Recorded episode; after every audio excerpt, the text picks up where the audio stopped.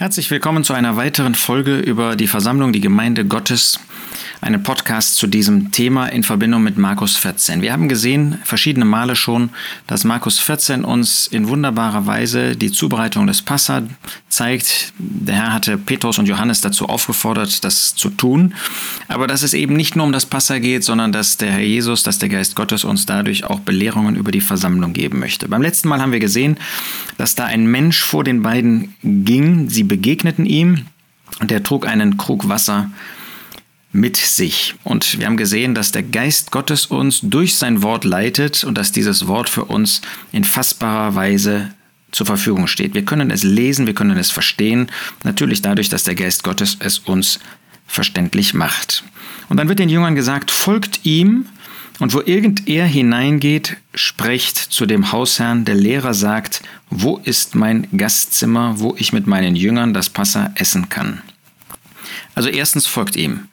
Das ist eine Aufforderung, eine klare Aufforderung, gehorsam zu sein. Wir sollen dem folgen, was der Geist Gottes durch sein Wort in der Weise, die für uns nachvollziehbar verständlich ist, vorgibt. Wir folgen nicht Brüdern oder Schwestern, wir folgen nicht einfach Lehren, sondern wir folgen dem Wort Gottes, das durch den Geist Gottes lebendig gemacht ist. Aber da sind wir verpflichtet auch, folgt ihm. Das ist eine klare Aufforderung, die auch uns gilt, dass wir von Herzen gehorsam sein sollen, dass wir von Herzen das tun sollen, was der Geist Gottes über das Versammlungsleben, über die Versammlung Gottes sagt. Dazu gehört zum Beispiel, dass wir nicht bestimmen können, wer aufgenommen wird oder nicht. Das sagt das Wort Gottes ganz klar. Es gibt uns Richtlinien, es gibt uns Bedingungen, moralische Bedingungen, denen wir folgen sollen, denen wir folgen müssen. Ansonsten würden wir zu einer Sekte. Wir folgen der Ordnung des Wortes Gottes. Wir folgen dem, was Gott uns über die Ordnung inmitten der Versammlung der Gemeinde Gottes sagt und so weiter. Folgt ihm. Und dann heißt es, wo irgend er hineingeht. Die konkrete Führung in den Zusammenkünften kann sehr unterschiedlich sein. Ich meine damit, äh, nehmen wir mal das Brotbrechen. An einem Sonntag führt der Geist Gottes uns natürlich durch sein Wort, weil das in seinem Wort enthalten ist, äh, zu dem Brandopfer. Es führt uns dahin, dass wir sehen, wie der Herr Jesus sich vollkommen in jeder Hinsicht Gott geopfert hat. Wie er alles getan hat zur Verherrlichung Gottes. Wunderbares Thema. Eines der gewaltigsten, der höchsten Themen, die wir haben können. An einem anderen äh, ersten Tag der Woche, wenn wir versammelt sind zum Brotbrechen, führt er uns auf einmal zu dem Sündopfer und zeigt, dass der Jesus für uns in den Tod gegangen ist, dass er stellvertretend für uns die Sünden getragen hat, dass er die Strafe zu unserem Frieden auf sich genommen hat. Ein wunderbares Thema, was der Herr Jesus da erlitten hat an meiner Stelle. Äh, da geht es gar nicht unbedingt darum, dass, dass wir jetzt uns in den Mittelpunkt stellen, aber es geht darum, dass wir einfach ein wunderbares Bewusstsein haben, wie schwer die Leiden des Herrn Jesus waren, weil er zu etwas gemacht wurde, was ihm völlig fremd war zur Sünde. An wieder einem anderen ersten Tag der Woche zeigt uns der Geist Gottes vielleicht auf der Grundlage des Wortes, dass der Jesus sein Leben für die Juden in den Tod gegeben hat. Ein Gedanke, der uns leider viel zu fremd ist, obwohl er das ganze Alte Testament hindurchgeht. Und vergessen wir das nicht, in allen Vorkommen, wo es um das Mahl des Herrn geht und wo es ausdrücklich alle vier Male, nämlich Matthäus, Lukas, Markus und auch 1. Korinther 11. Es heißt, dass es das Blut des neuen Bundes ist. Der neue Bund, der wird nicht mit Christen geschlossen. Der neue Bund, der hat mit der Versammlung Gottes direkt gar nichts zu tun. Wir dürfen heute schon den Segen dieses neuen Bundes genießen, unbedingt. Aber es geht um den neuen Bund aus dem Propheten Jeremia, wird das völlig klar, den er mit dem künftigen Überrest, mit seinem künftigen Volk Israel schließen wird. Und für sie ist er gekommen. Matthäus 1, Vers 21. Ja, er wollte sein Volk erretten von ihren Sünden. Und das hat er auch getan.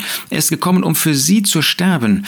Und das ist ein wunderbares Thema, dass der Herr Jesus sein irdisches Volk, das im Alten Testament so irre gegangen ist, das in den Götzendienst gegangen ist, das Hurerei getrieben hat. Und er musste sie vertreiben aus dem Land, musste sie in Gefangenschaft bringen bei dem Assyrer und dann auch in Babylon. Dann hat er sie zurückgeführt und es ist besser gegangen. Der Prophet Malachi zeigt überhaupt nicht. Und trotzdem ist er gekommen für sein Volk. Volk. Und trotzdem ist er zu ihnen gekommen, um sie zu erretten. Und das ist sein, sein Werk auf Golgatha. Das Matthäus-Evangelium spricht da ausführlich darüber, wie er gerade für sein Volk Vergebung gebracht hat.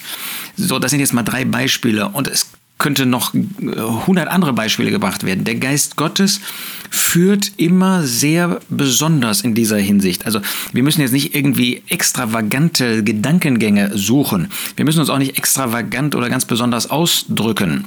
Wir sollen uns natürlich ausdrücken, nicht irgendwie so eine pseudogeistliche Sprache führen, natürlich. Aber wo irgender hineingeht, wo irgender hineingeht, wo irgender führt, er ist derjenige, der leitet. Wir sollen nicht Vorlieben entwickeln, weder für den Anfang der Stunde noch für das Ende der, der Stunde. Ja, dass wir immer meinten, wir müssen immer mit dem Vater beginnen. Ja, es ist wertvoll, an den Vater zu denken, der den Sohn gegeben hat, aber wir können genauso mit dem Sohn beginnen. Und wir können auch mit dem Vater enden, ja, und dann den Ratschluss vor uns haben. Da gibt es nicht irgendwie ähm, etwas Festgelegtes, eine Liturgie. Wir müssen so aufpassen, dass wir zwar auf der einen Seite sehen, äh, dass in Kirchen Liturgien existieren und wir meinen, nein, nein, damit haben wir nichts zu tun, aber de facto haben wir vielleicht selber eine Liturgie. Und äh, weil wir einfach bestimmte Vorstellungen haben, gewisse Gewohnheiten, gewisse Formen auch, ähm, und wir daran kleben. Lasst uns das nicht tun, sondern lasst uns wirklich frisch und frei sein, den Geist Gottes bitte immer auf der Grundlage seines Wortes wirken zu lassen. Und dann finden wir, dass sie da hineingehen sollten, wo der Hausherr dann ähm, sie auch hineinlässt, weil der Mensch mit dem Krug Wasser dort hineinging. Man muss eben hineingehen. Ähm, wenn es um die äh, Versammlung geht, wenn es um die Zusammenkünfte geht, muss man auch hineingehen. Man kann eben nicht digital daran teilnehmen. Also nichts dagegen, dass man in bestimmten Umständen ähm, vielleicht auch mal so an einem Zusammenkommen teilnimmt, obwohl das Wort Gottes ähm, das nicht unterstützt direkt. Ja? Gott möchte, dass wir uns wirklich buchstäblich versammeln. Und äh, das ist es. Also man kann eben Brot nicht digital brechen. Ich denke, das ist uns allen klar. Man muss dann auch vor Ort sein, man muss dahin gehen.